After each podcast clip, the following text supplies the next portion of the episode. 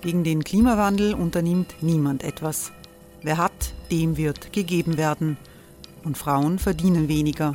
War ja immer schon so. Man ärgert sich und macht weiter.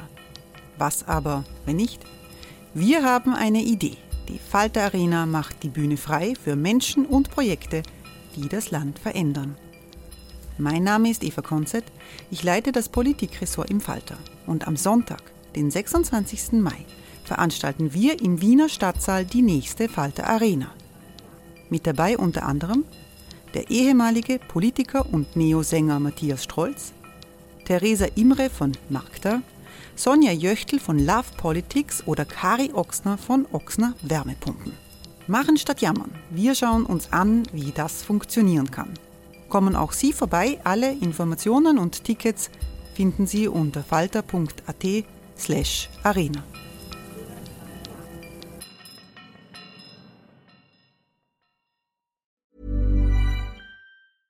Hey, I'm Ryan Reynolds. Recently, I asked Mint Mobile's legal team if big wireless companies are allowed to raise prices due to inflation. They said yes. And then when I asked if raising prices technically violates those onerous two-year contracts, they said, "What the f*** are you talking about? You insane Hollywood ass." So to recap, we're cutting the price of Mint Unlimited from $30 a month to just $15 a month. Give it a try at mintmobile.com slash switch. $45 up front for three months plus taxes and fees. Promo rate for new customers for limited time. Unlimited more than 40 gigabytes per month. Slows. Full terms at mintmobile.com.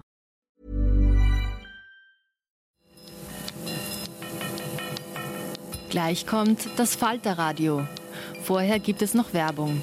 Sie hilft, unsere journalistische Arbeit zu finanzieren. Meine SV, das Online-Portal der Sozialversicherung. Jetzt einsteigen und Zeit sparen auf www.meinesv.at. Falterradio, der Podcast mit Raimund Löw. Sehr herzlich willkommen, meine Damen und Herren, zum Falterradio für Samstag, den 21.07.2018. Der Handelskrieg, den Donald Trump gerade anzettelt, bedroht die Weltwirtschaft. Aber es mehren sich die Stimmen von Ökonomen, die einen Rückfall in schwierige Zeiten für wahrscheinlich halten. Ob der Euroraum genügend Abwehrmechanismen entwickelt hat, um den europäischen Volkswirtschaften Schutz zu bieten, ist eine offene Frage. Die große Diskrepanz zwischen der gemeinsamen Währung und der nationalstaatlich organisierten Wirtschaftspolitik hat sich kaum geändert. Wir bringen heute eine bemerkenswerte Diskussion zwischen zwei führenden ökonomischen Denkern in Österreich. Im Kreisky-Forum in Wien trafen der Wirtschaftsforscher Stefan Schulmeister und der frühere oberste Experte der Eurogruppe Thomas Wieser aufeinander. An allen Entscheidungen der Euro-Länder hat Wieser, beginnend mit der Griechenland-Krise vor zehn Jahren, an führender Stelle mitgewirkt. Stefan Schulmeister hat seine grundlegende Kritik an der neoliberalen Wirtschaftspolitik in einem neuen Buch mit dem Titel Der Weg zur Prosperität zu Papier gebracht. Die spannende Diskussion im Kreisky-Forum hat Robert Miesig geleitet. Herr Wieser, Sie waren sozusagen mittendrin in dieser, und Sie waren der Wichtigste, also Sie haben das, wenn man Varoufakis glauben darf, das sozusagen alles so konzipiert. Ähm, eine Euro-Krisenpolitik oder Rettungspolitik, eine Feuerwehrpolitik, wenn man sie so nennen mag, von denen viele gesagt haben, ja, es wurden die Banken gerettet und die Investoren gerettet und die Staaten, denen wurden die Schulden umgehängt. Äh, man hat dann auch fast herbeigeredet, das ist natürlich aus den Nationalstaaten zum Teil auch gekommen, aber auch äh, von anderen Wortmeldungen, dass die dass Eurozonenstaaten bankrott gehen können. Das hat dann erst recht die Zinsen und Staat, für Staatsanleihen hochgetrieben.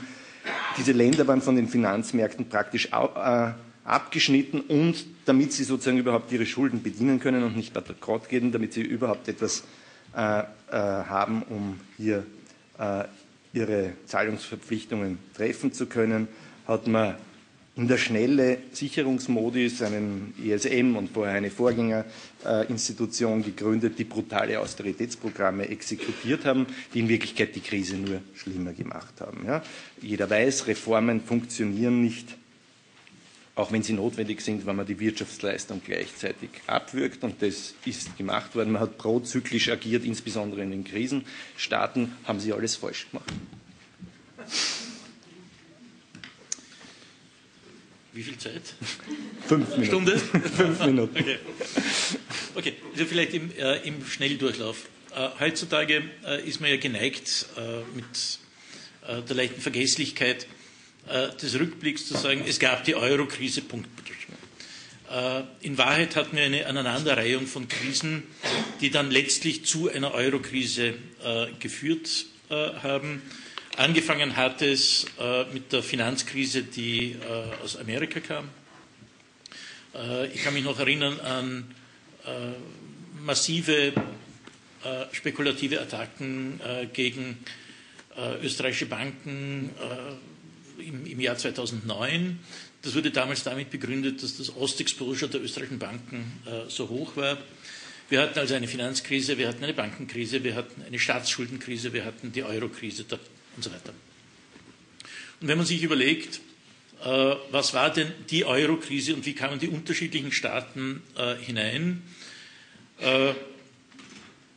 sind manche Leute geneigt zu sagen, das war ja alles irgendwie äh, übermäßige Staatsverschuldung. Das war eben nicht der Fall.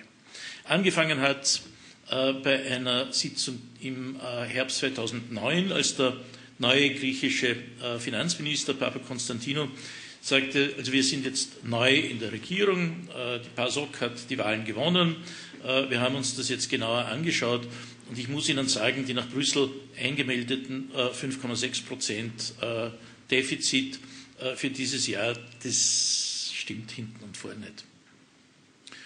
Und dann haben die Leute gesagt, aha, wie viel darf es denn sein? Und er sagt, wir sind uns noch nicht ganz sicher, aber jenseits der 8, 9 Prozent wird es werden. Am Schluss waren es 15,6 Prozent äh, Defizit für das Jahr 2009. Äh, das war Griechenland. Griechenland war prima facie ein relativ klassischer Fall einer, einer Fiskalkrise. Wir hatten natürlich auch andere Fälle. Äh, Irland äh, beispielsweise, äh, wo auch die Staatsverschuldung dann massiv in die Höhe geschossen ist. Das war eine reine Bankenkrise. Äh, in Spanien äh, nicht ganz unähnlich. Und in Portugal war es eher eine Wettbewerbsfähigkeitskrise. Portugal ist in den Euro eingetreten und dann sind so wie bei einem äh, Reifen, wo die Luft leicht ausgeht, haben sie sukzessive an Wettbewerbsfähigkeit äh, verloren. Das Leistungsbilanzdefizit ist in die äh, Höhe gegangen. Die Anzahl der notleidenden Kredite wurde äh, immer höher äh, und die äh, Lohnstückkosten haben der massive relative Anstieg der Lohnstückkosten hat dazu geführt, äh, dass zunehmend äh, äh, die Kapitalmärkte ihnen kein Geld zur Verfügung stellen wollten. Also das nur so zum, zum Ausgang. Es gab nicht die Fiskalkrise, die die Eurokrise war. Es hat sehr viel mit dem Konnex zwischen staatlichen Budgets, privater Verschuldung, Bankenstruktur, Bankenaufsicht und Wettbewerbsfähigkeit zu tun. Und in dem einen und in dem anderen Land äh, war das eine Problem deutlich stärker ausgeprägt, aber es gab kein Land, wo es nur ein Problem gab. Und äh, wir sind in den Euro-Teil, in den Griechen, wenn man so will, in den Griechenland-Teil äh, der Krise äh, hineingegangen, völlig unvorbereitet, dass es, wie kann, wie kann es denn das geben? Äh, eine Leistungsbilanzkrise innerhalb einer Währungsunion. Hat Montana eine Leistungsbilanzkrise? Äh, hat Kalifornien eine? Nein. Und das hat natürlich äh, gewisse, gewisse Gründe. Im EU-Vertrag war auch festgehalten, äh, es darf kein Bailout äh, eines, äh, eines Mitgliedstaates geben. Sie haben das vorhin angesprochen, Sie haben gesagt, der Staat kann bankrott gehen. Der Bailout heißt, dass es automatisch de facto, wenn es den Zugang zum Kapitalmarkt verliert, eine Schuldenrestrukturierung geben muss. Und ich glaube, das ist einer der zwei wirklich essentiellen Fragen, die wir uns nicht nur damals gestellt haben, sondern die auch heute von großer Wichtigkeit sind, auch im Lichte der Entscheidungen, die die Staats- und Regierungschefs wahrscheinlich nächste Woche äh, treffen äh, werden. Das eine ist, äh, bleibt man bei der Fiktion, dass es keinen Bailout geben kann, dem ist entgegenzuhalten, damit, mittlerweile haben wir den European Stability Mechanism äh, gegründet, der bis zu 500 Milliarden Kredite vergeben kann. Die meisten Leute betrachten das doch als Bailout. Oder sagt man, wir lassen dich ganz alleine und im Falle einer Krise musst halt schauen, wie du weiterkommst und dann werden deine Schulden restrukturiert. das hat natürlich gewisse Implikationen für das Bankensystem in anderen äh, Mitgliedstaaten. Also ich glaube, äh, es wird zu einer stärkeren Erwartungshaltung kommen, äh, dass es eine Schuldenrestrukturierung ex ante vor Eintritt in ein neues Programm geben wird. Warum ist das in Griechenland nicht der Fall gewesen? Sie haben gesagt, Sie haben auch versprochen, Sie werden leicht provokante Fragen stellen. Das ist noch keine provokante Frage gewesen. Diese Frage stellt sich jeder, war das nur eine Rettung deutscher, österreichischer und französischer Banken? Und wenn Griechenland passiert wäre in einer Situation, sagen wir, der absoluten Ruhe auf Finanz- und Kapitalmärkten, würde ich sagen, in der Tat, dem war so. Und wir haben das lange damals debattiert und wir wussten genuin ganz einfach nicht, explodiert, also nicht nur das europäische Finanzsystem, äh, wenn man diesen, äh, diese Restrukturierung macht, sondern viel weiter darüber hinaus. Und wir, wir wissen nicht, ob es richtig oder falsch war und wir können es nicht noch einmal äh, versuchen. Wenn man so ein Rewind von Geschichte machen könnte, würde ich sagen, und wenn die Situation rund um Griechenland eine ruhigere gewesen wäre, wäre es das Vernünftige gewesen, die Schulden zu restrukturieren. Das war der, der, eine Punkt. Wie geht man mit Schuldenrestrukturierungen um? Der zweite Punkt, den Sie angesprochen haben, äh, wie hält man es dann mit dem fiskalischen äh, Konsolidierungskurs?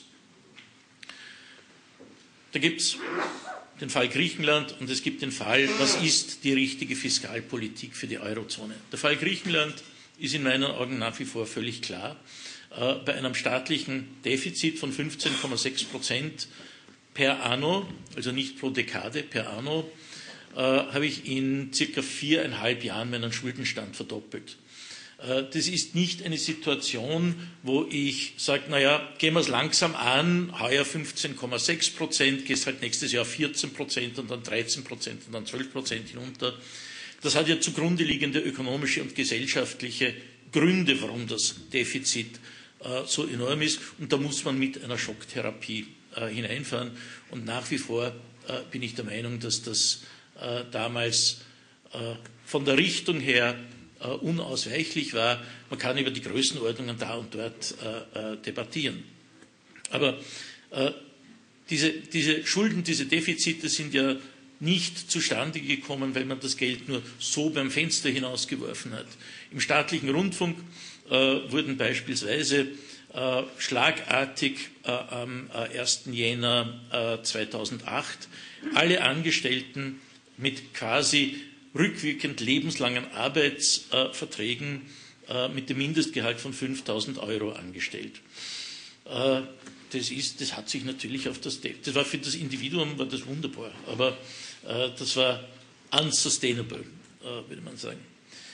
Und wenn man sich ansieht, äh, wie die äh, fiskalpolitische Anpassung beispielsweise in Spanien, auch einem Programmland, äh, gegangen ist, werden Sie einen sehr, sehr viel flacheren Anpassungskurs sehen. Ebenso in Zypern und in Irland ist es ein bisschen schwer, das statistisch auseinanderzudröseln. Das liegt irgendwo ein bisschen steiler, die Anpassungskurve, als in, als in Spanien. Was uns aber nicht der Notwendigkeit enthebt, und ich glaube, wir wollen ja nicht nur über äh, äh, Rettungsprogramme reden, was uns nicht der Notwendigkeit enthebt, äh, zu fragen, was ist denn die richtige Fiskalpolitik für die Eurozone? Äh, wir haben in Brüssel äh, das heftig debattiert, insbesondere in der Kommission, aber auch in französischen, äh, italienischen und so weiter Kollegen waren Proponenten dafür, dass man an einem Eurozonen äh, sogenannten Fiscal Stance, also einer fiskalpolitischen Orientierung der gesamten Eurozone äh, arbeitet. Das ist auf dem Papier wunderbar, weil dann kann man konjunkturgerecht antizyklisch äh, agieren. Und die deutschen Kollegen haben immer völlig fassungslos auf die Franzosen geblickt und sagen, wie soll man denn das äh, koordinieren?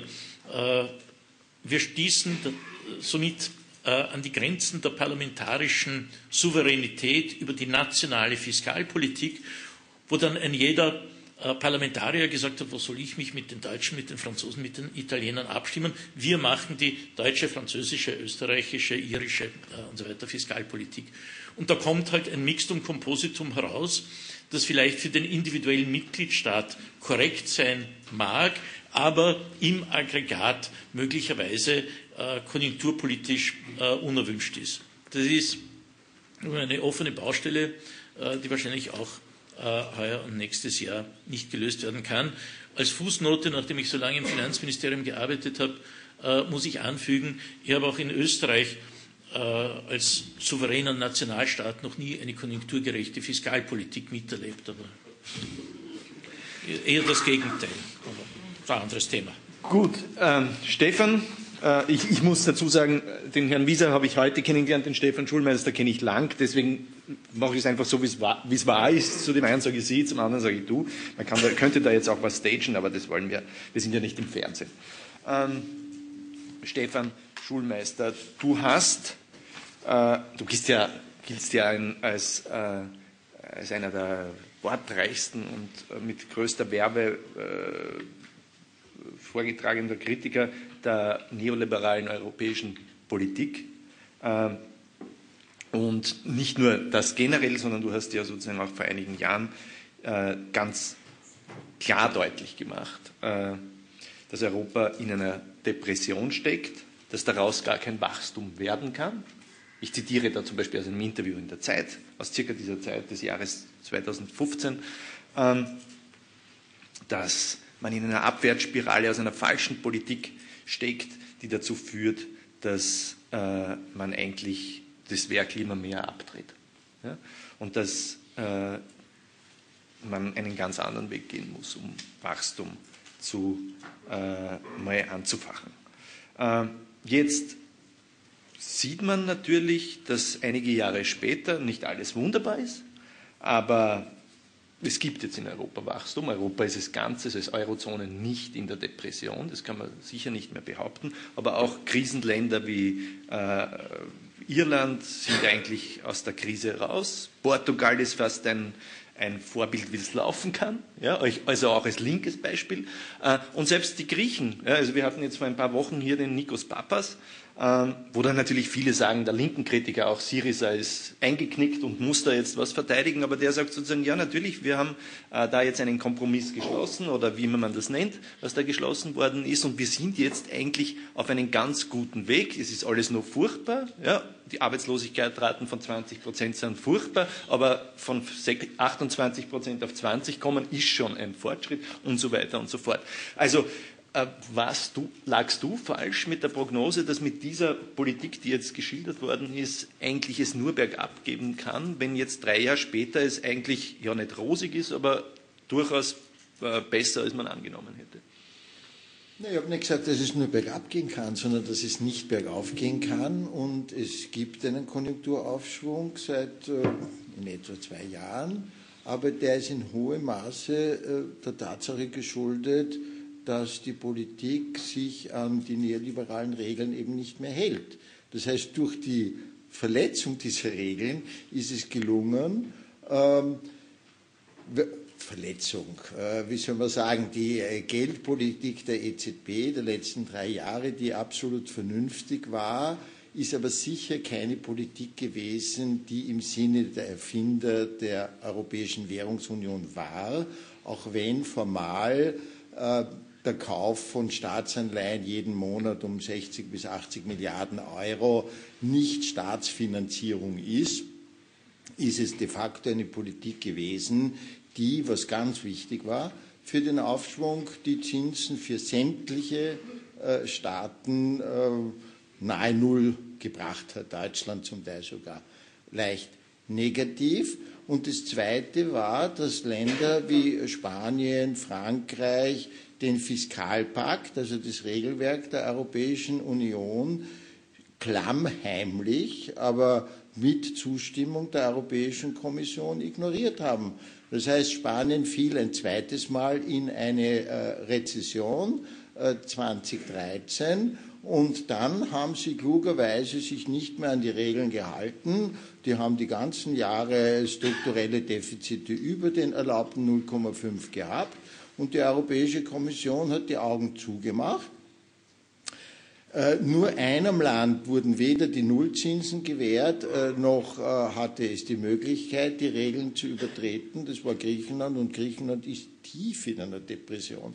Wenn ein Land um 25 Prozent, das ist ungefähr das Ausmaß Deutschland, USA zwischen 1929 und 1933, das BIP verliert und es wächst um 1,7 oder 2,3 Prozent, dann ist das, äh, dann steckt das Land nach wie vor in einer Depression. Und Depression ist auch viel mehr als ein ökonomisches Phänomen, das ist ein sozialpsychologisches Phänomen. Wer in Griechenland ist, mit den Menschen redet, der weiß, das, was Zuversicht ist, Glaube an die Zukunft, äh, das wird herbeigebetet äh, von äh, der äh, Syriza aber in Wahrheit ist die Lage extremst prekär, denn alle sagen, Griechenland wird jetzt entlassen aus dem äh, äh, das Memorandum läuft aus. Das heißt aber im Klartext, die werden sich früher oder später wieder am Finanzmarkt finanzieren müssen. Und das kann ziemlich äh, teuer werden. Aber das große Problem für Europa ist derzeit ganz bestimmt nicht Griechenland, sondern Italien, wo sich das Potenzial einer neuen schweren Krise ähm, aufbaut. Wo ich vom, von, von Tommy Wies ein bisschen mich unterscheide, ist, dass ich ein bisschen weiter zurückgreifen würde, kurz.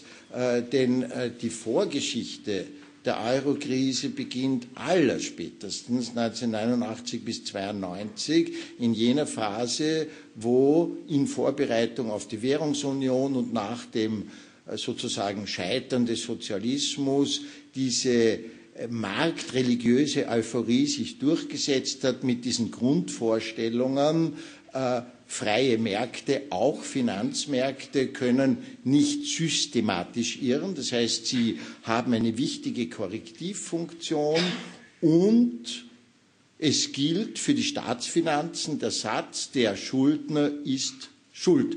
Wenn jemand mehr ausgibt, als er einnimmt, ist er dafür verantwortlich und er hat im Prinzip die Möglichkeit, seinen Finanzierungssaldo zu steuern. Das ist meiner Ansicht nach eine ökonomische Dummheit der Sonderklasse. Äh, das hat man äh, schon in den 50er, 60er Jahren als vollkommen falsch erkannt. Der Herr Keynes hat das klar begründet. Der Grund ist furchtbar einfach. Der Staat ist ein Sektor eines gesamtökonomischen Systems. Und die sogenannten Finanzierungssalden, also Überschüsse und Defizite der verschiedenen Sektoren, stehen in einer Wechselwirkung. Nicht einer kausalen, aber in einer sozusagen, ein, sie sind kommunizierende Gefäße. Das heißt, wenn zum Beispiel der Privatsektor plötzlich seine Kreditaufnahme reduziert, also der Unternehmersektor zum Beispiel macht kein Defizit, sondern er macht Überschüsse. Und die Haushalte machen auch Überschüsse. Ja, dann wird der Staat ein Defizit erleiden. Typisch in der Finanzkrise sind in allen Staaten die Defizite kometenhaft gestiegen. Es ist aber nicht so, dass im Jahr 2008 die Staaten aus Jux und Dollerei ein Defizit gemacht haben, sondern ihr Defizit ist der Reflex einer systemischen Veränderung. Und das ist eine prinzipielle Frage. Damit sage ich ja nicht, dass der Staat nicht Einfluss hat.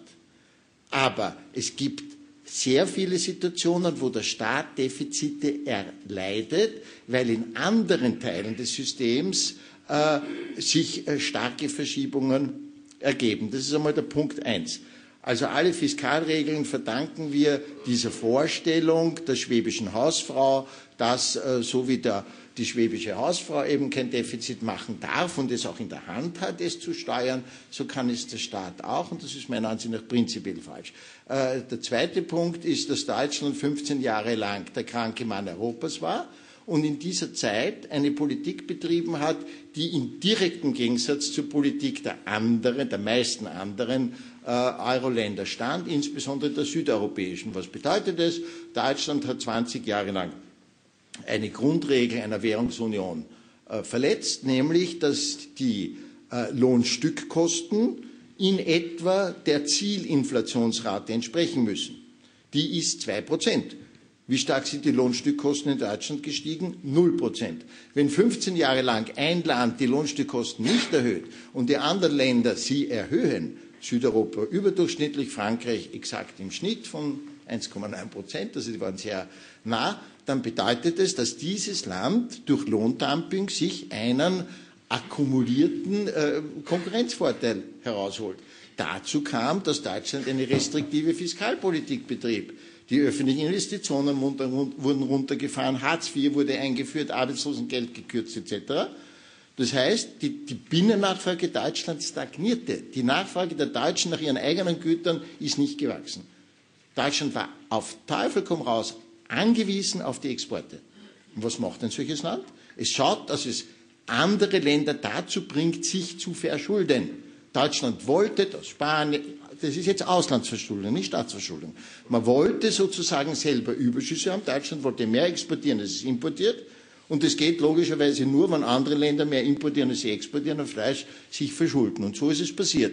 Und so wuchsen, aber nicht nur von Griechenland, sondern Spanien, äh, Portugal, die äh, Auslandsverschuldung. So, und dann passiert die Finanzkrise, die aus Amerika kommt und in der Unsicherheit der Finanzmärkte äh, sagt man so, so kann es nicht weitergehen mit Griechenland, aber auch den anderen Ländern.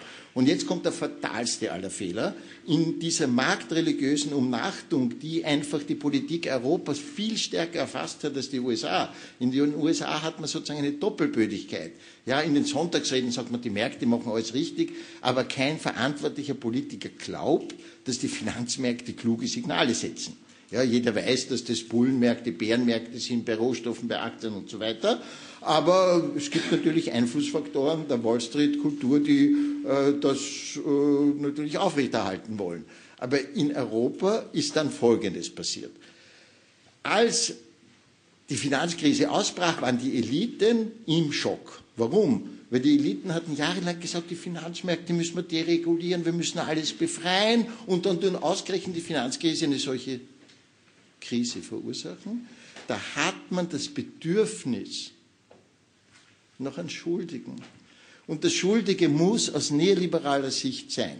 Ein Staat, die Menschen dort sollen möglichst faul sein, Südländer ist immer gut und der ideale Sündenbock war Griechenland.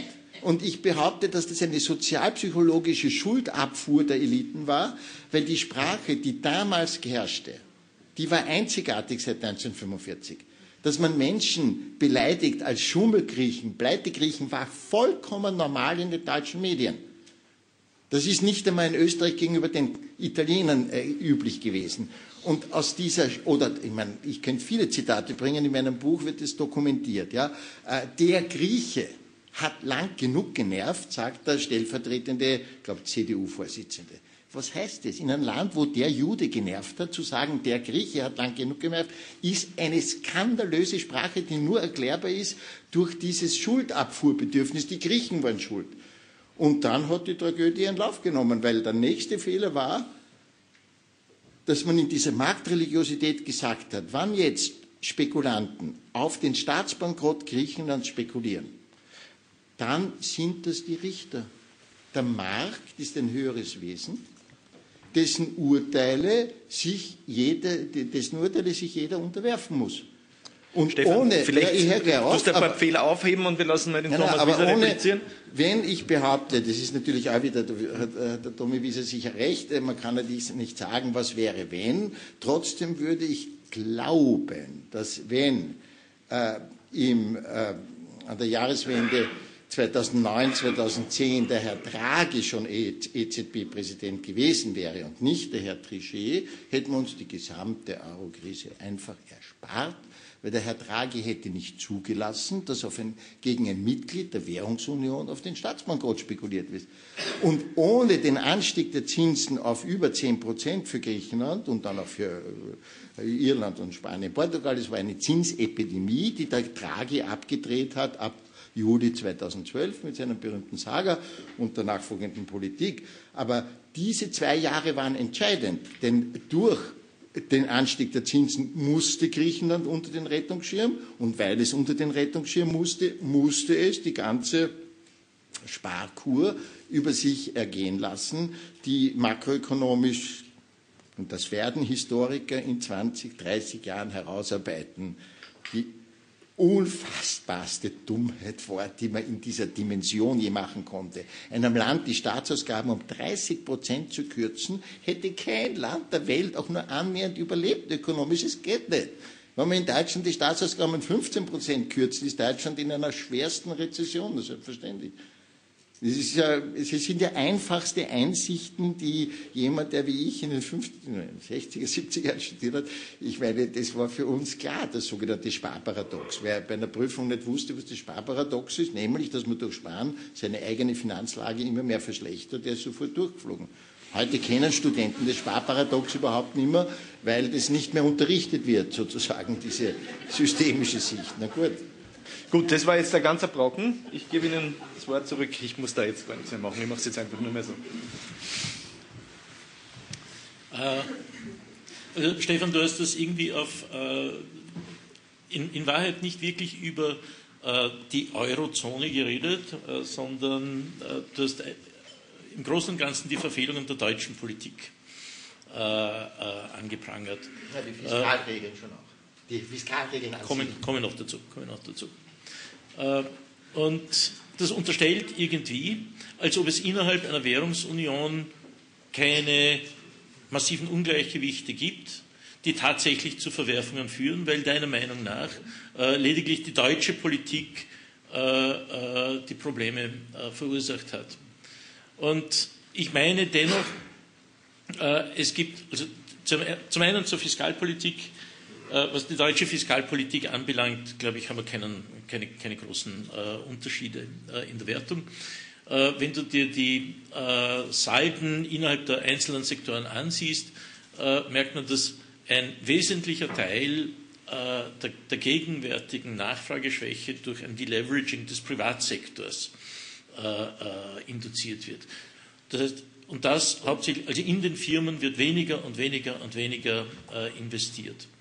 Und normalerweise äh, sollte die Reaktion ja sein, äh, dass dann mehr und mehr äh, der Staat investiert. Und das ist in Deutschland mit Sicherheit nicht nur in den letzten zwei, drei Jahren, sondern in den letzten zehn Jahren massiv zu kurz gekommen.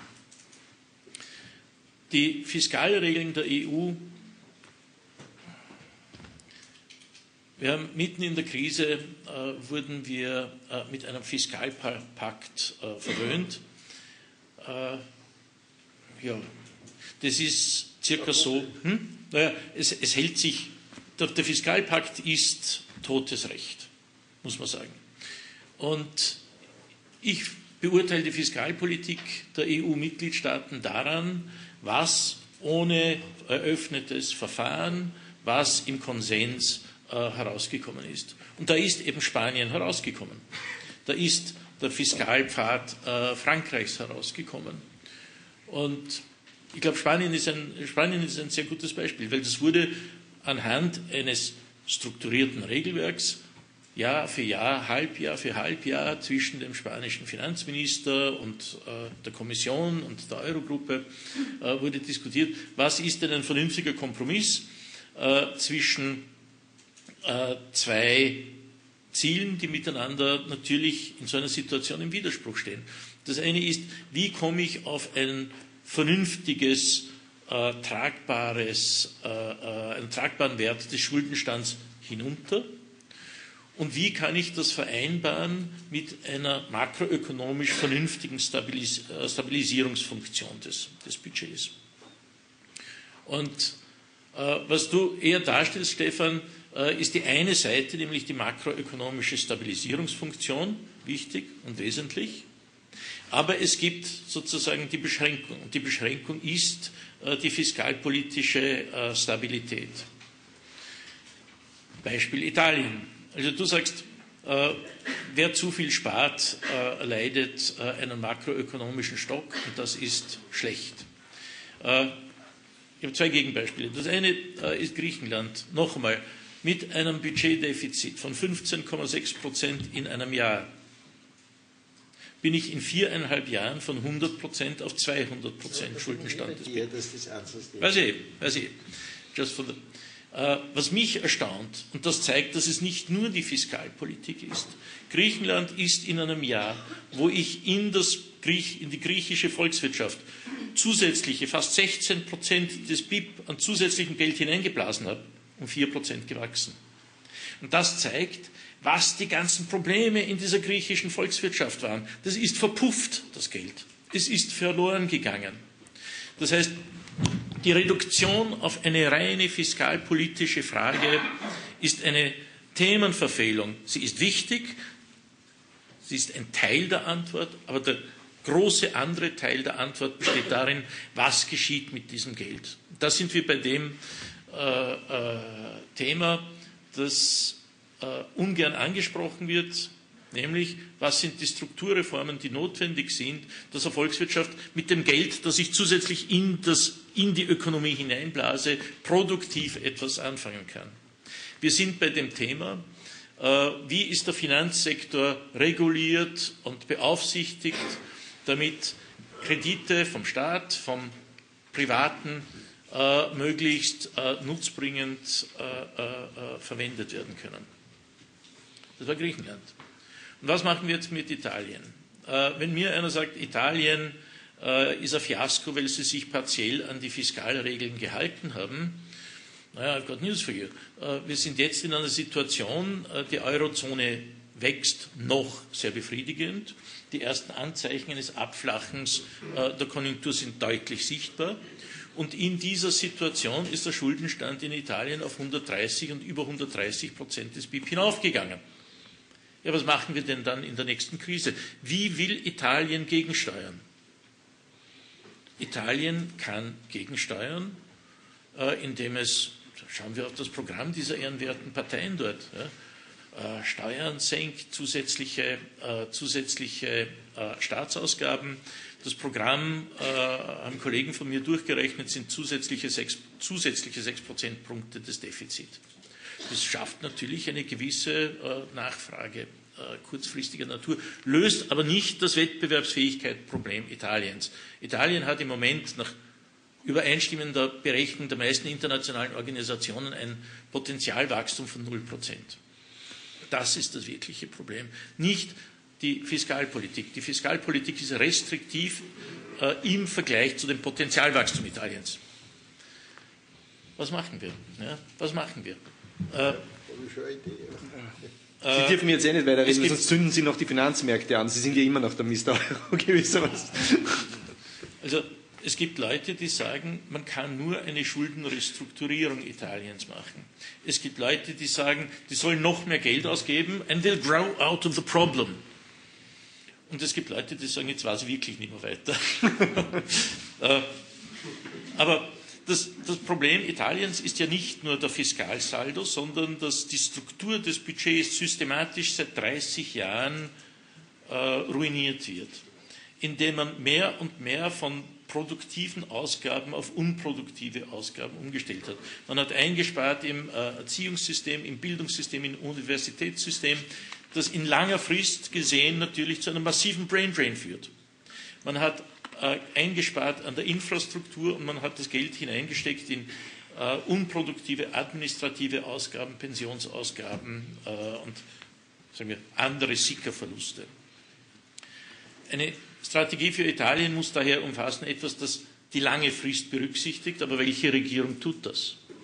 Es muss die Struktur des Budgets ändern, aber welche Regierung tut das?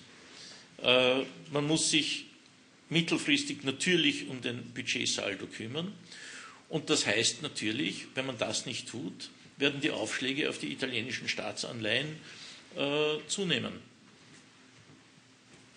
Äh, böse Leute würden sagen, hätten sie sich früher an die Fiskalregeln gehalten, aber das ist Wasser, unter, Wasser unter der Brücke.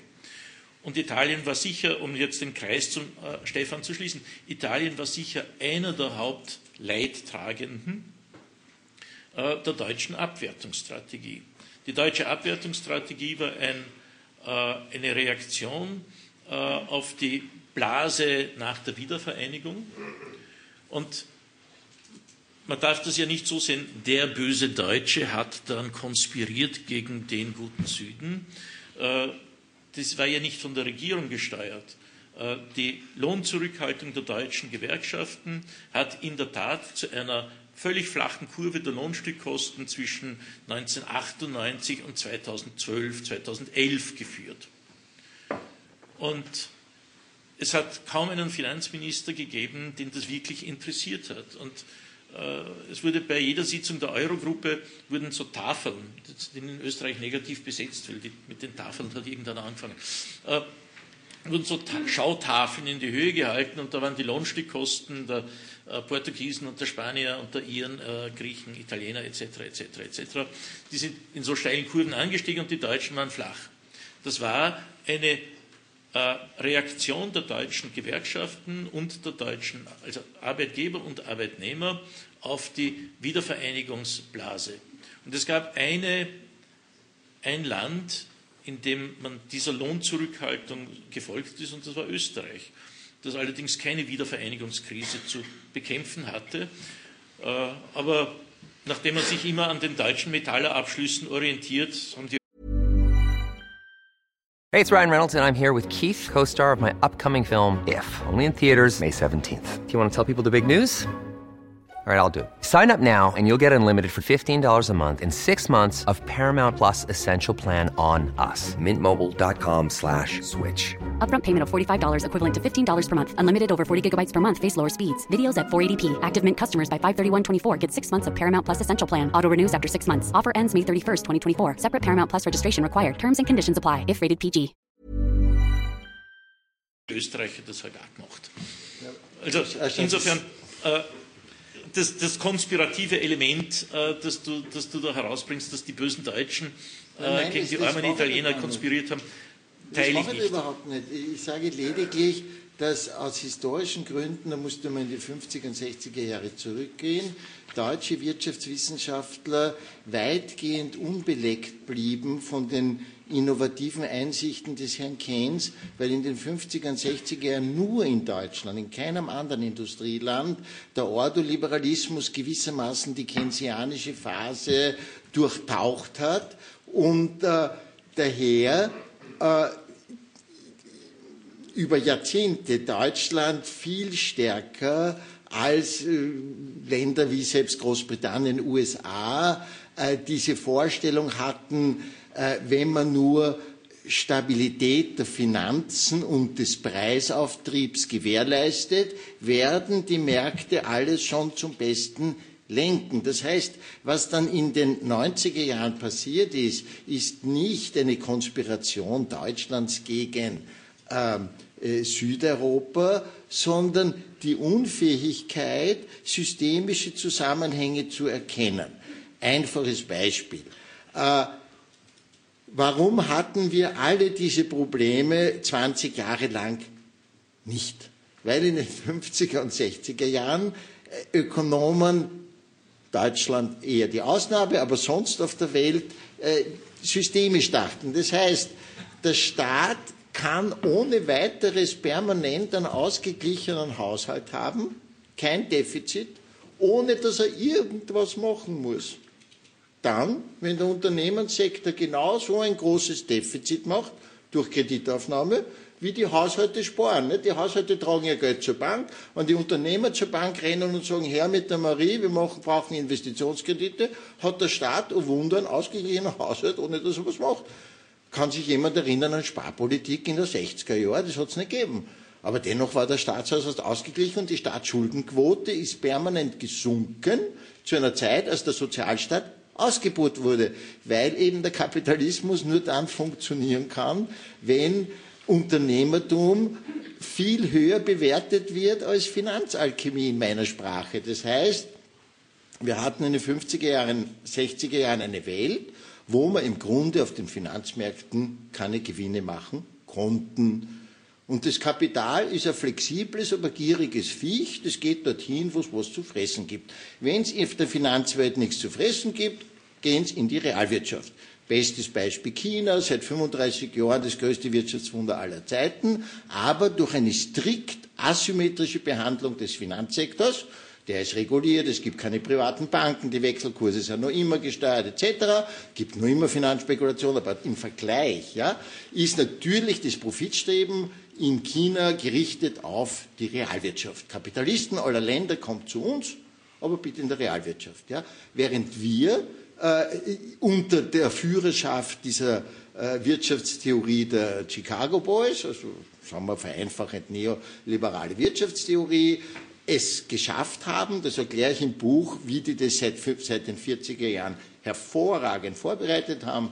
Der größte intellektuelle Krieger, den ich kenne und auch bewundere, wirklich bewundere, ist Friedrich August von Hayek. Der wusste, wie man sowas macht. Hervorragend äh, wirklich hervorragend, muss ich immer wieder betonen, äh, dass der schon in den 40er Jahren ganz langsam diesen Prozess vorbereitet hat. Das heißt, die Produktion ökonomischer Theorien ist nicht ein Prozess der Wahrheitsfindung, sondern es ist ein sozialer Prozess, bei dem eben Erkenntnis und Interesse, Einsicht und Rechtfertigung interagieren, weil auch die reichen Leute wissen, dass ökonomische Theorien ihr Objekt, die wirtschaftliche Realität verändern. Die Astrophysik verändert den Lauf der Gestirne nicht. Aber eine ökonomische Theorie, die sich durchsetzt, verändert sie. Und äh, Schätzungen sind, dass für neoliberale Thinktanks mehr als eine Milliarde Dollar ausgegeben wurde. Das ist eine Schätzung schon äh, vor zehn Jahren von einem, der es eigentlich wissen muss. Äh, aber das ist ja ein Spott, das ist die beste Investition aller Zeiten gewesen, weil die Rendite sozusagen investieren in die Produktion jener Theorien, die sagen, die Märkte müssen befreit werden, das heißt speziell die Finanzmärkte, das hat Europa und die Welt verändert. In Etappen, nicht? weg mit festen Wechselkursen, Dollarabwertung, erster Ölpreisschock, zweite Dollarabwertung, zweiter Ölpreisschock, die Inflation steigt, Klarerweise, wenn der Ölpreis aufs Elffache steigt, ist die Inflation gestiegen. Daraufhin sagen die äh, Notenbanker, jetzt müssen wir die Zinsen erhöhen. Daraufhin sind die Zinsen 30 Jahre über der Wachstumsrate. Wenn die Zinsen über der Wachstumsrate sind, sagen Unternehmer völlig zu Recht, da werden wir weniger investieren. Aufgrund der dynamischen Budgetbeschränkung wollen wir ja nicht, dass unsere Schulden stärker wachsen als unsere Umsätze. Also werden die, gehen die Realinvestitionen zurück. Also steigt die Staatsverschuldung in den 80er Jahren. Und dann kommt die Europäische Union 1982 drauf, um Himmels Willen, so kann es nicht weitergehen. Wir müssen mit den Staatsschulden bremsen. Und sie machen eine Symptomkur. Sie begreifen nicht mehr nach 20 Jahren wirklich äh, marktreligiöser Verblendung. Da sind ja die ganze, der ganze Universitätsbetrieb eingebaut. Und das ist das zum Beispiel, wo ich den Hayek so genial finde. Der hat 1949 geschrieben, wir müssen nur schauen, dass wir die Lehrbücher, die Studienpläne dominieren. Dann brauchen wir nur mehr zuschauen. Denn das System wird pausenlos Ökonomen reproduzieren, die unsere Weltanschauung weitertragen in die, National, in die Notenbanken, in die, äh, in die politischen Institutionen. Genauso ist es gekommen. Seit den 70er Jahren produziert das System Universität nur mehr Ökonomen, die mehr oder weniger marktreligiös ausgebildet werden. Und äh, das ist der tiefere Grund, nicht, dass die Deutschen irgendwelche Verschwörungen machen gegen die Südeuropäer, aber die Deutschen haben dann überhaupt nicht mehr kapiert, und bis heute tun sie es nicht, äh, welche einfachen systemischen Zusammenhänge es gibt. Ein deutscher Ökonom im Durchschnitt sagt, die Südeuropäer sollen es so machen wie wir. Wir haben die Hausaufgaben gemacht. Wenn die das auch so machen wie wir, dann sagen wir alle okay. Das ist wirklich hirnrissig weil die Deutschen haben Leistungsbilanzüberschüsse von 8% des Bruttoinlandsprodukts und diese edle Empfehlung würde implizieren, dass die ganze Welt Leistungsbilanzüberschüsse machen soll. Leider ist die Summe aller Leistungsbilanzhalten gleich null, ergo dessen ist es nicht möglich. Ja? Aber sie sind bis heute nicht in der Lage zu begreifen, dass ihr eigenes Exportweltmeistertum zumindest einen wesentlichen Beitrag geleistet hat. Und ich stimme dir ja zu, es ist nicht richtig zu sagen, nur die bösen Deutschen haben gespart. Ich meine jetzt vor der Krise 2008 und die äh, Südeuropäer haben sozusagen können nichts dafür. Es war eine extreme Asymmetrie. Dadurch, dass man den Euro geschaffen hat, haben die Südeuropäer den Vorteil unglaublich niedriger Zinsen bekommen. Und sie haben im Vergleich zu Deutschland und auch Österreich, Nordeuropa sozusagen einen Nachholbedarf gehabt. Natürlich haben die Spanier äh, sozusagen die Binnennachfrage und auch die Importnachfrage extrem steigen lassen, während umgekehrt, äh, was den Deutschen zugute kam, weil sie konnten dadurch mehr exportieren, während aber gleichzeitig äh, die Deutschen den Südeuropäern eben immer nicht absolut weniger, aber sozusagen in den Zuwachsraten unvergleichlich weniger abgekauft haben. Das habe ich alles in meinem Buch dokumentiert. Das ist wirklich geradezu grotesk, wenn man sieht, wie vor der Finanzkrise äh, Deutschland gestützt wird von Spanien, Italien ein bisschen weniger, weil die schwächer gewachsen sind, Portugal, Griechenland. Warum? Weil die Südeuropäer eben sehr stark importiert haben und die Deutschen haben aber denen nichts abgekauft. Und nach der äh, und trotz dieser schwierigen Bedingungen, jetzt nur ein letztes noch zur, dieser äh, zur Strukturschwäche Griechenlands. In Griechenland gibt es wahnsinnig viel Misswirtschaft, Klientelismus, Korruption. Ich fahre seit 50 Jahren fast jedes Jahr hin. Ich liebe das Land, aber ich weiß, es ist eine Katastrophe. Und früher waren äh, äh, Parlamentswahlen so, dass jeder am Land ein Standel hat, wie bei uns ein Würstelstand, jeder Abgeordnete. Und dann ist das Wahlvolk gekommen und der, künftige Abgeordnete hat gesagt, was braucht noch? Mein Neffe muss Lehrer werden und so weiter. Das ist alles richtig. Alles richtig. Nur hat es wenig mit der realwirtschaftlichen Performance Griechenlands zu tun. Die wenigsten wissen, dass das wichtigste Kriterium für die Konkurrenzfähigkeit einer Wirtschaft ist nicht die Leistungsbilanz, weil die ist ja das Ergebnis von Export und Importen, sondern die Marktanteile im Export. Weil da vergleiche ich, wie gut ist ein Land im, auf den Weltmärkten bei dem Export im Vergleich zu den anderen, die exportieren. Griechenland hat in den 15 Jahren vor der Finanzkrise ein höheres Exportwachstum gehabt als Deutschland. Also so katastrophal kann das nicht sein. Und zwar ein extrem viel höheres, ja, ungefähr vier, also nominell jetzt zu laufenden Preisen. Aber das ist doch relevant. Ja. Aber sie haben natürlich noch mehr importiert, weil sie eben tatsächlich ein sehr hohes Wirtschaftswachstum hatten. Und äh, dass das unsustainable war, stimmt ja klarerweise. Nur wenn man systemisch denkt, hätte man sagen müssen, nicht einer ist schuld. In einer systemischen äh, Situation ist nie einer schuld. Sozusagen, äh, wenn, wenn, in einer Familie es kracht und es kommt der Systemtherapeut und der sagt, der Papa ist schuld, das ist ja Schwachsinn. Ja? Weil Systemtherapie heißt, man schaut, wie das System interagiert und wie man da was ändern kann. Und man hätte in Europa sagen können, ganz einfach, na ja, das ist eben auf beiden Seiten gelegen. Die Deutschen haben nicht mehr die Fähigkeit gehabt, in den 90er Jahren ihre eigene Wirtschaft zu stimulieren und haben sich sozusagen von den Exporten stabilisieren lassen. Und die Südeuropäer haben gesagt, na, ihr, fahrt, ihr baut so gute Autos her mit den äh, VWs, Mercedes etc. Das ist ja super. Äh, wir kaufen euch das alles ab auf Kredit. Und den Kredit haben aber die deutschen und französischen Banken sehr gerne hergegeben. Es ist nicht, ja, und äh, da kann man dann einfach sagen, ja, bin gleich fertig, äh, da, da ist was fundamental schiefgelaufen, aber die Therapie war gleichzeitig ein, ein Schuldurteil. Die Therapie dieser Situation lautete, der Grieche ist schuld und dem zeigen wir es jetzt. Und ich meine, du wirst es wirklich besser wissen, aber selbst ich als Externer, wenn ich mir die, die Gesichter der Menschen angeschaut habe, nach diesen diversen Eurogruppensitzungen, das war eine Verhärtung. Selbst der Herr Schäuble, der ja nicht vielleicht das weicheste Gesicht hat, das war wirklich so. Äh, und du könntest wahrscheinlich Näheres daraus berichten. Und äh, diese Vermengung von innerhalb eines ganz falschen ökonomischen Systems agieren. Da gebe ich ja niemand die Schuld, weil wenn wie soll ich sagen, innerhalb eines Denksystems kann man das Denksystem nicht als Krisenursache erkennen. Das ist das logische, das erkenntnistheoretische Problem.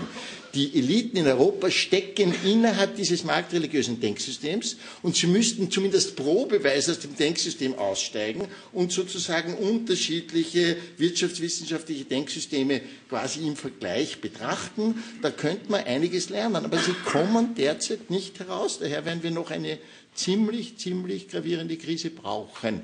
Und ich fürchte, sie kommt sogar relativ bald, aber ich möchte nicht in die Fußstapfen meines Vaters treten, der immer als Cassandra gegolten hat, also, wobei die aber recht gehabt hat, nebst bei ja.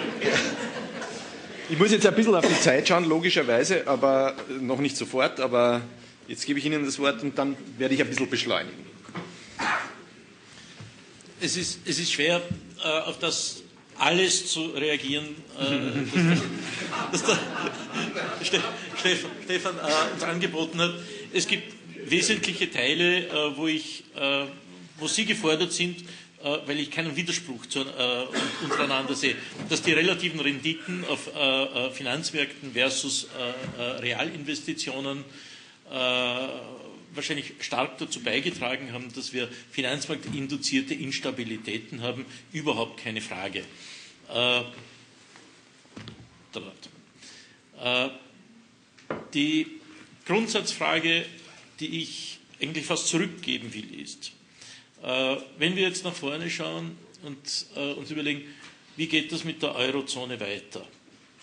Äh, waren Designfehler drinnen oder, waren, oder ist das Design im Wesentlichen richtig und die darin implementierte Politik war falsch? Oder dritte Möglichkeit, äh, die Regierungen haben äh, äh, schlecht äh, gehandelt. Aber die äh, Frage müssen Sie jetzt nicht ihm zurückgeben, die könnte ich ja jetzt Ihnen stellen. Ja, aber ich also, werde auch eine erste Antwort geben okay, und dann kann der Stefan eine zweite ja. Antwort geben und das ist eine erste Antwort, wie, wie auch immer. Und also ich glaube, was wir äh, gesehen haben äh, in, in, den ersten 20 Jahren äh, nunmehr, der, äh, vor allem in den letzten 10 Jahren äh, der Eurozone, ist, dass eine zentralisierte äh, Geldpolitik mit einer völlig dezentralen Fiskalpolitik und keinem zentralen Budget vielleicht nicht, nicht gut funktioniert. Und ohne automatische Stabilisatoren, das kommt vielleicht auch noch dazu. Ja, äh, das, ist, das ist in den Textbüchern alles richtig. Ich frage nur, ich kenne kaum ein Land, das wirklich eine vernünftige antizyklische Fiskalpolitik betrieben hat. Schon gar nicht das Land, in dem wir sitzen. Äh, das hat immer fast immer prozyklische Fiskalpolitik äh, betrieben, trotz aller Lippenbekenntnisse zu einer antizyklischen Fiskalpolitik. Äh, der zweite Punkt, und der in meinen Augen fast noch wichtiger ist, äh, haben wir zusätzlich zur Geldpolitik, zur zentralen Geldpolitik, haben wir eine dezentrale oder, oder eine zentralisierte Bankenaufsicht. Und das ist letztlich das, äh, was den Spaniern und den Iren etc. etc. mit das Genick gebrochen hat, weil die nationale Bankenaufsicht extrem stark sagen wir, industriepolitisch geprägt war äh, um es sehr höflich äh, äh, auszudrücken. Meistens war es eher Kollusion zwischen den Banken und der Aufsicht äh, und, der, und, der, Politik und meistens äh, auch, dem, äh, auch dem Immobiliensektor. Und indem man die Aufsicht wegnimmt von dieser industriepolitisch geprägten nationalen Sicht, trägt man massiv zu einer Stabilisierung nicht nur der individuellen Banken, sondern des, des ganzen Systems bei. Was ist der Hintergedanke? Äh, dass ich als Deutsche Bank äh, die Sparüberschüsse Deutschlands innerhalb der Deutschen Bank an die Deutsche Bank Italien weiterreiche.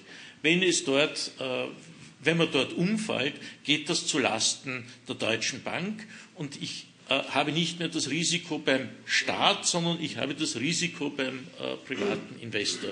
Das funktioniert in Amerika wunderbar. das, ist der, das ist der Transfer zwischen New York, Kalifornien, Montana, Idaho, was auch immer, da kräht kein Hahn danach, woher das Geld kommt. Und wir schotten uns nach wie vor massiv ab. Äh, die deutsche äh, Aufsicht kanalisiert äh, Liquidität in Deutschland, damit das nicht an die Unicredit in Milano weitergereicht wird. Die, außerhalb der Eurozone funktioniert das noch, noch viel stärker. Also das ist ein ganz wesentlicher Baustein, um zu einem vereinheitlichten Finanzmarkt zu kommen. Der Stefan würde sagen, ja, aber das sind die falschen äh, äh, Regulative und so weiter. Aber soweit sind wir noch gar nicht, dass das eine wesentliche Rolle spielt. Und drittens äh, stellt sich natürlich auch die Frage einer demokratischen Legitimierung. Wenn man versucht, eine Fiskalpolitik und andere Politikbereiche so zu vereuropäisieren, dass man Kompetenzen des nationalen Parlaments beschneidet, dann muss es zu einer anderen demokratischen Legitimierung kommen. Und da sind wir noch weit davon entfernt. Und das ist das Problem in all diesen äh, Vorstellungen, dass man ein gemeinsames Budget der Eurozone beispielsweise aufstellt. Das klingt mal gut und in einem Textbuch wäre das perfekt. Aber damit nehme ich eine zentrale, das ist die zentrale wirtschaftspolitische Kompetenz jedes nationalen Parlaments. Und wenn ich das, und das, das wäre eine so weitreichende Änderung der Verfassung eines jeden Mitgliedstaates, das geht doch viel weiter als der Beitritt zur Eurozone. Das ist, geht doch viel, viel weiter als der Beitritt zur EU. Da muss man eine andere, eine europäische äh, Legitimation äh, finden. Also das sind irgendwie die Baustellen für die Zukunft, wenn man die Architektur des Systems betrachtet. Aber ja. innerhalb dieses Systems muss man dafür Sorge tragen, dass die Ungleichgewichte zwischen den einzelnen Mitgliedstaaten nicht allzu sehr zunehmen. Das hat stark mit Wettbewerbsfähigkeit zu tun, mit der Entwicklung der Lohnstückkosten. Äh, die werden teilweise natürlich durch den Staat äh, mit determiniert, aber nicht ausschließlich. Und äh, die Geldpolitik gut und schön. Stefan, du hast gesagt, wenn es 2010 schon Draghi gegeben hätte, wäre die ganze Euro-Krise nicht passiert. Also ich das glaube ich, das ich nicht, weil die zugrunde liegenden Ungleichgewichte viel zu massiv waren. Und wenn ich jetzt äh, mir anschaue, wie lange wir schon de facto Nullzinsen haben, wie lange schon äh, Staatsanleihen in gewaltigem Umfang von der EZB aufgekauft werden, und das hat das Staatsschuldenproblem vielleicht von Deutschland massiv verringert und von Österreich massiv verringert, auch Spanien, aber nicht von Italien. Das heißt, eine vernünftige Geldpolitik kann erstens nicht eine sein, die immer auf Null gestellt ist.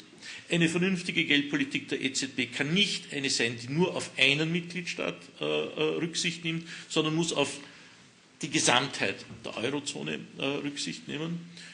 Und eine Geldpolitik darf sich nicht so weit korrumpieren lassen, dass sie jeden individuellen Fehler einer nationalen Regierung kompensiert. Das, das kann sie nicht schaffen. Unbestritten ist, dass die Geldpolitik zu spät äh, von einem äh, fehlerhaften Kurs auf einen richtigen Kurs eingeschwenkt ist. Das, ist. das ist völlig klar. Aber wir sind, glaube ich, auf einem sehr richtigen äh, Kurs gewesen und bleiben auf mittlere Sicht auch auch da drinnen. Und innerhalb dieses Rahmens es, äh, liegt es an den, an, äh, auch massiv an den, an, der, an den, Regierungen der einzelnen Mitgliedstaaten, die, äh, die individuell richtige Wirtschaftspolitik zu machen. Das dazu gehört, dass in Deutschland mehr, da gehen die Meinungen auseinander, investiert wird oder es höhere Lohnsteigerungen äh, geben sollte, das ist faktisch von keinem bestritten. In Deutschland haben eher Juristen das Sagen bei der Fiskalpolitik als Ökonomen. Ich würde gern zwei Fragen noch an ja, bitte, bitte, weil es sind ein paar Fäden hier jetzt oder Bälle in die Luft gegangen in den letzten 20 Minuten, die will ich nicht ganz ver, ver, äh, äh, in Vergessenheit geraten lassen und deswegen mische ich mich da jetzt als Moderator ein. Ähm, nämlich der, der, Stefan hat so salopp gesagt, äh, äh ja, da hätte man sagen müssen, die Deutschen müssen. Ja? So, was, was immer sie müssen. Also mehr investieren oder der Staat mehr investieren oder die Lohnzurückhaltung zu, äh, aufgeben. Äh, und jetzt kann man das natürlich leicht sagen, solange es sozusagen keine befehlende Instanz gibt, äh, die den Deutschen sagt, äh, was sie zu tun haben. Äh, auf der anderen Seite, Sie haben das ja jetzt auch mehr oder weniger auch unterstrichen, äh, dass genau das getan werden hätte müssen. Und es gibt ja Regeln in dieser Hinsicht innerhalb der Europäischen Union. Äh, Wäre man da jetzt in einer anderen Situation, dass man nicht nur hergeht und sagt, okay, ihr, habt, ihr verletzt sozusagen die Fiskalregeln oder ihr habt ein zu hohes Defizit oder euer Schulden oder was auch immer, ähm, ihr müsst sparen, sondern den anderen auch sagt, naja, aber ihr müsst wenigstens sozusagen, ihr könnt nicht mit 6 bis 8 Prozent äh, Leistungsbilanzüberschuss weiterleben. Also wenn ihr sozusagen schon die, die, äh, die, die Lohnzurückhaltung so betreibt, dann muss halt der Staat investieren oder wann nicht, dann muss man sozusagen, müsst die Löhne erhöhen.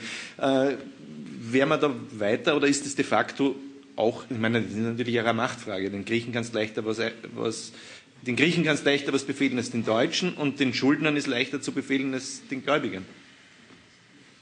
Ich glaube, Sie sprechen einen wahrscheinlich den zentralen Punkt in der, wenn man so will, wirtschaftspolitischen Koordination innerhalb einer Währungsunion an. Äh, wir haben unsere Verfassungsautonomie nicht an der Garderobe abgegeben. Äh, und es werden ein oder zwei zentrale Bereiche werden durch den EU-Vertrag zentralisiert und geregelt. Und ganz wesentliche andere Bereiche äh, sind nach wie vor in der nationalen äh, Kompetenz, in der nationalen verfassungsmäßig gegebenen Kompetenz mit einem Regelwerk, das suggeriert, dass es strikte zu befolgende Regeln gibt, die in Wahrheit Empfehlungen sind, die an die Mitgliedstaaten gerichtet werden und letztlich nicht massiv sanktionierbar sind, wenn man dagegen verstößt. Und das hat ein bisschen von des Kaisers neue Kleider an sich. solange alle sagen, wir halten uns an die Regeln, dann werden sie sich daran halten.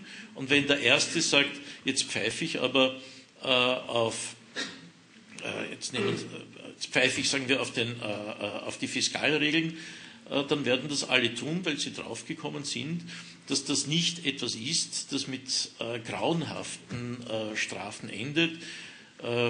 es ist mehr ein an den Pranger stellen.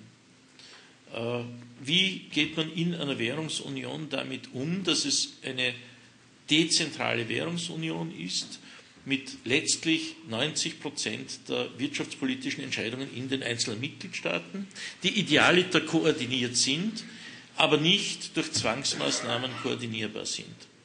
Das war vielleicht vor 20 Jahren und vor 10 Jahren leichter noch herzustellen.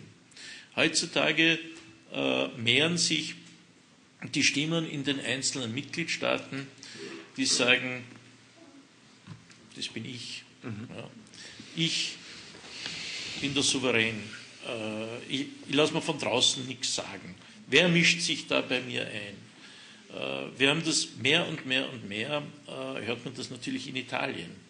Wer sind diese Europäer, die uns sagen, wie wir mit unseren Banken umgehen können? Die sollen doch uns Italienern jeden Kredit geben können, den wir wollen.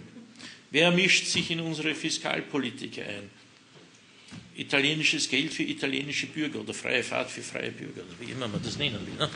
Also das ist, das ist wirklich in der Tat ein, ein, ein, ein zentrales Problem. Und dann gibt es äh, Leute, die sagen, naja, wir müssen das ganz einfach machen wie die Amerikaner, möglichst viel zentral äh, in Washington oder in Brüssel zusammenführen und das wird dann schon. Äh, diese Stimmen hört man sehr gerne äh, aus Teilen des Europäischen Parlaments, auch aus Teilen äh, der Kommission. Und das ist ein Fehler, weil das ist nicht reproduzierbar. Man kommt nicht äh, auf eine so einheitliche Verfassung und eine so einheitliche äh, äh Wirtschaftsverfassung, äh, wie es die Amerikaner haben. Die Eurozone wird auf absehbare Sicht, äh, wird keiner mehr erleben, dass es anders ist, ein dezentrales Wirtschaftssystem äh, sein mit einer einheitlichen Geldpolitik, vielleicht einer stärkeren Koordination der Fiskalpolitik, aber auch limitiert, mit vielleicht einer äh, verstärkten Aufsicht, einer vernünftigeren Aufsicht äh, über Banken und Versicherungen und Finanzmärkte. Und das wird es dann auch sein. Und damit muss man schlicht umgehen können. Und den Spagat zwischen äh, nationaler Souveränität, populistischen Attitüden gegenüber Einmischung von außen und dennoch der Notwendigkeit, eine zentrale Koordination irgendwie zu haben, wie man diesen Spagat schafft, das, wird, das, ist, das ist eine politische Frage, das ist technisch nicht lösbar. Aber die, die Koordination, glaube ich, basiert aufgrund gemeinsamer Navigationskarten, die einen gewissen Realitätsgehalt haben. Wenn ich an die Welt der 60er Jahre denke, da war zwar die Europäische Gemeinschaft nur aus sechs Ländern bestehend, aber das Bewusstsein, die Reise geht in Richtung auf Vereinigte Staaten von Europa, äh, das Bewusstsein, dass, dass, dass nationale Identität sich nicht dadurch speist, dass man kein Italiener ist oder kein Erbfeind Frankreich, sondern dass man gerne Österreicher, der Deutsche ist, aber durchaus Interesse an Spaghetti und anderen Dingen hat. Also äh, nicht eine negative nationale Identität als Abgrenzung, sondern eine eher positive, bin stolz, ein Österreicher oder Deutscher zu sein. Und bitte, was war das Geheimnis, dass ohne zentrale Instanzen ohne eine große EU-Bürokratie und nur eine Sechser-EG trotzdem indirekt die Politik der europäischen Länder koordiniert wurde. Sie wurde koordiniert, weil sie alle eine gemeinsame Theorie hatten. Wenn alle sozusagen eine, äh, das ist halt diese vereinfachte keynesianische Theorie gewesen, die gesagt hat, wir müssen die Gegensätze in der Gesellschaft und im Individuum ausbalancieren. Also was ist sozusagen die mikroökonomische Fundierung des Herrn Keynes? dass der Mensch sowohl Rationales als auch emotional spielt. Bei Keynes eine große Rolle, besonders wenn es ums Geld geht. Dass der Mensch sowohl Egoist ist wie auch ein soziales Wesen. Dass man konkurriert und kooperiert. Dass man so sozusagen wie Yin und Yang äh, Polaritäten integriert. Und das ist das Geheimnis der sozialen Marktwirtschaft gewesen. Da war keine grandiose Theorie dahinter, aber sie war sehr menschengerecht. Ja? Auch im Verhältnis Unternehmer-Gewerkschaften. Natürlich hat man gewusst, dass es Gegensätze gibt und äh, Lohnauseinandersetzungen, aber man hat eben auch immer gewusst, dass man voneinander abhängig ist. Und die Basis des Ganzen war halt eine Wirtschaftstheorie, die nicht davon ausging, dass einer der beiden Steuerungsmechanismen Markt oder Politik dominieren soll. Aber sondern Stefan, dass man eben zum Ausgleich Darf ich da jetzt auch bei ja? dir mal kurz nachfragen? Äh, äh, dennoch gab es, auch wenn es sozusagen eine durchaus unterschiedliche, eine andere äh, wirtschaftstheoretischen Mainstream zu dieser Zeit gab, gab es natürlich trotzdem unterschiedliche wirtschaftspolitische Konzeptionen von dem einen Land und vom anderen Land. Es war nur kein großes Problem, wenn es keine gemeinsame Währung hast und wenn es auseinandergegangen ist, hast du abgewertet. Na, so groß waren die Unterschiede nicht. Sie waren sozusagen in den Startbedingungen verschieden. Äh, skandinavische Länder haben eben schon in den 1930er Jahren mit dem Ausbau des Wohlfahrtsstaats begonnen und äh, die Südeuropäer hatten da sozusagen ein Nachhinken von ein paar Jahrzehnten, keine Frage. Aber auch in Italien war es selbstverständlich, dass die Altersversorgung, das Gesundheitswesen, das Bildungswesen alles selbstverständlich vom Staat zu machen ist. Ja, während heute ist wir heute in einer Theorie, die sagt, im Zweifelsfall immer besser privat. Und das ist eben ein völliger Unsinn, ökonomisch hirnrissig. Die Daseinsvorsorge auf Märkten bereitzustellen, ist dumm. Eisenbahn, Energieversorgung ist alles effizienter durch den Staat. Punkt aus. Wenn man betriebswirtschaftlich denken lernt, kann man das ganz konkret begründen. Ja, aber wenn ich marktreligiös bin, dann habe ich von vornherein diesen Bias, diese Verzerrung, zu sagen, ja, im Zweifelsfall muss Markt und Privat immer besser sein. Ja, und es kann, deswegen ist hier ist schon der Unterschied zwischen Tommy und mir. Äh, er sagt, wenn man, da stimme ich ihm ja zu, wenn man innerhalb dieses Systems bleibt, versucht man mit Stellschrauben, Fiskalpolitik, Geldpolitik, ein einigermaßen vernünftiges System, äh, Performance zustande zu bringen. Und ich sage, innerhalb dieses Systems ist das nicht möglich und es wird zusammenbrechen. Ein System, das sich am Grundsatz orientiert, lassen wir unser Geld arbeiten. Das hat es in der Wirtschaftsgeschichte mehrfach gegeben, von den holländischen Republiken bis England im, im Ende des 19. Jahrhunderts bis die USA, die natürlich die USA seit den 70er Jahren durch die Wall Street Kultur, nähren sie ihren Nachfolger. Der Hegemon der Realwirtschaft wird selbstverständlich China heißen. Überhaupt, der Zug ist abgefahren, da brauchen wir gar nicht mehr darüber äh, lang jammern, weil indem sie sich auf das, auf, auf, auf das Lassen wir unser Geld arbeiten konzentriert haben, ja, haben sie halt leider Gottes ihren Nachfolger technologisch genähert. Äh, eben jeder, jedes Real Investment in China ist ein Wissenstransfer. Und die Chinesen haben das gut gemacht. Und jetzt kommt schon die nächste Expansionsstufe braucht man nur nach Afrika schauen. Europa ist unfähig, vollkommen unfähig, dort in der Infrastruktur mitzumachen, weil wir in unserer Marktreligiosität nicht mehr in der Lage sind, Konsortien zu bilden. Wenn die heutige Einstellung vor 50 Jahren geherrscht hätte, hätte Europa keine Luftfahrtindustrie. Denn Airbus ist selbstverständlich eine staatliche Aktion gewesen. Da hätte man lang warten können, bis der Markt sozusagen so ein gewaltiges Projekt wie aus dem Nichts, das war aus dem Nichts, eine europäische Luftfahrtindustrie äh, auf die Beine stellen. Da war jemand wie Franz Josef Strauß übrigens sehr verdienstvoll. Also das hat nichts mit rechts und links äh, zu tun. Und ähm, ja, du, du wackelst schon mit den Fingern. Ja, mit den Fingern, weil wir wollen das Publikum auch ja, noch involvieren. Okay, gut, ja. Wir wollen das Publikum noch involvieren. Ich wollte noch eine Frage, aber die ist jetzt provokant und da bitte eine kurze Antwort, um damit auch überzuleiten. Äh, äh, unser Abend heißt ja heute Krisenzone Europäische Union und das haben wir ja eigentlich bei der Konzeption quasi so retrospektiv gemeint, so im Hinblick auf äh, eine Krise, die es jetzt seit zehn oder acht Jahren gibt. Äh, jetzt sind wir halt mitten in einer ganz neuen Krise, die Sie auch schon geschildert haben, dieses äh, Zurück auf nationale Interessen und aufeinander zeigen. Äh, und äh, der Stefan hat es ja auch ein bisschen angedeutet, wie äh, dieser, dieser Mechanismus, dass man also wie so ein gereizter Ton auch in die europäische Binnendiskurse kam. Die Deutschen, die, die, von die Griechen und alle zeigen mit den Finger aufeinander. Äh, hat eigentlich diese Fehlkonstruktion äh, der Währungsunion am Ende in der Krise dazu geführt, dass man eigentlich nur mehr sich gegenseitig beschimpft und hat, ist die sozusagen quasi die Mutter der jetzigen Krise?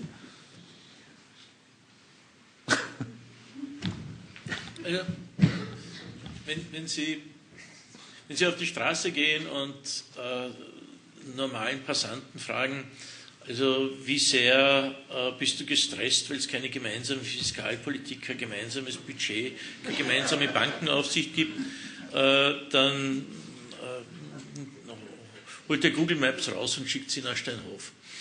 Äh, was die Leute stresst, äh, sind Fragen der inneren Sicherheit, der äußeren Sicherheit und die gereizten Töne, die wir zu hören bekommen, äh, die stammen zu wesentlichen Teilen äh, von, von diesem Thema daher.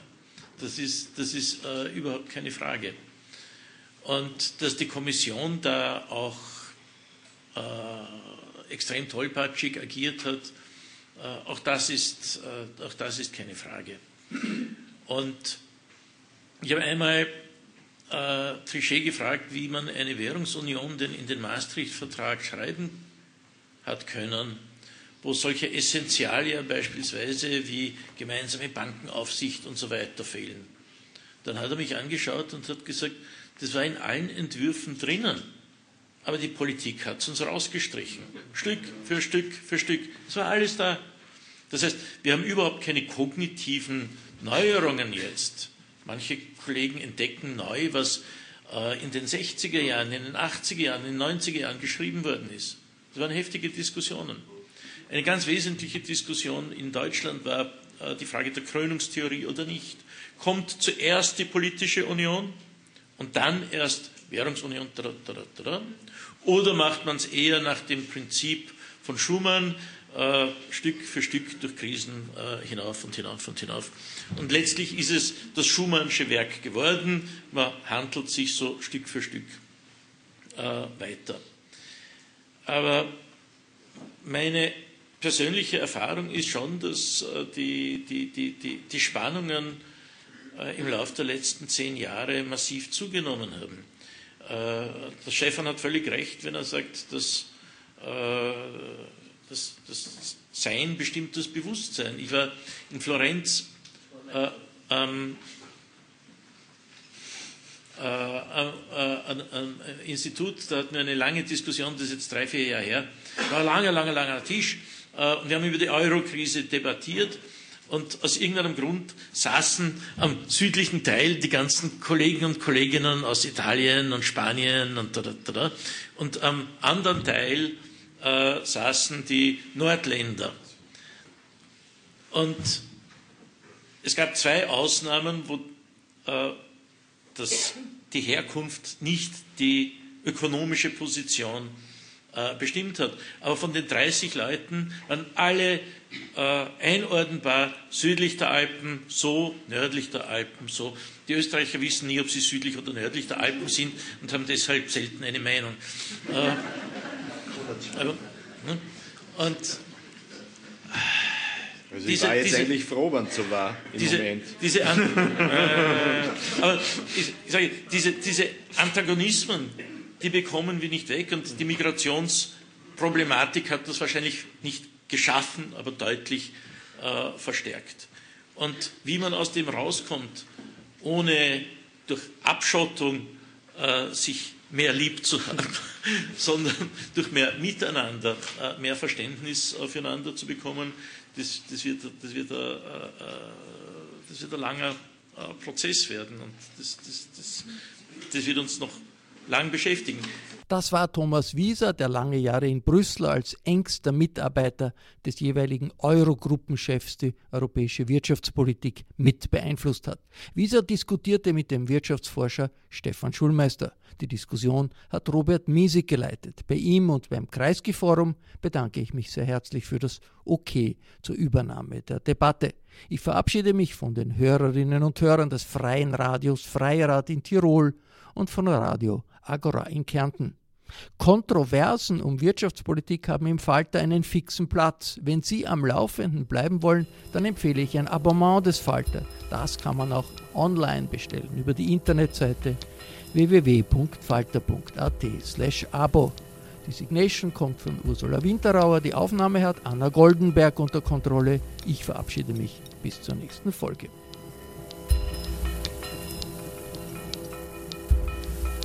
Sie hörten das Falterradio, den Podcast mit Raimund Löw.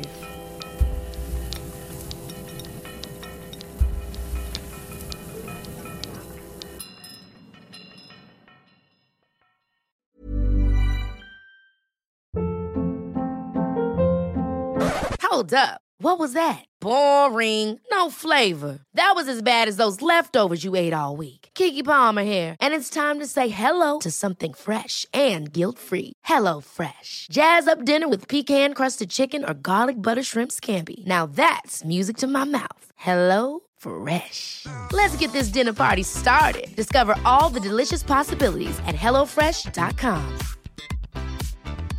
Even when we're on a budget, we still deserve nice things. Quince is a place to scoop up stunning high-end goods for 50 to 80% less than similar brands. They have buttery soft cashmere sweaters starting at $50, luxurious Italian leather bags, and so much more. Plus, Quince only works with factories that use safe, ethical, and responsible manufacturing. Get the high-end goods you'll love without the high price tag with Quince. Go to quince.com/style for free shipping and 365-day returns.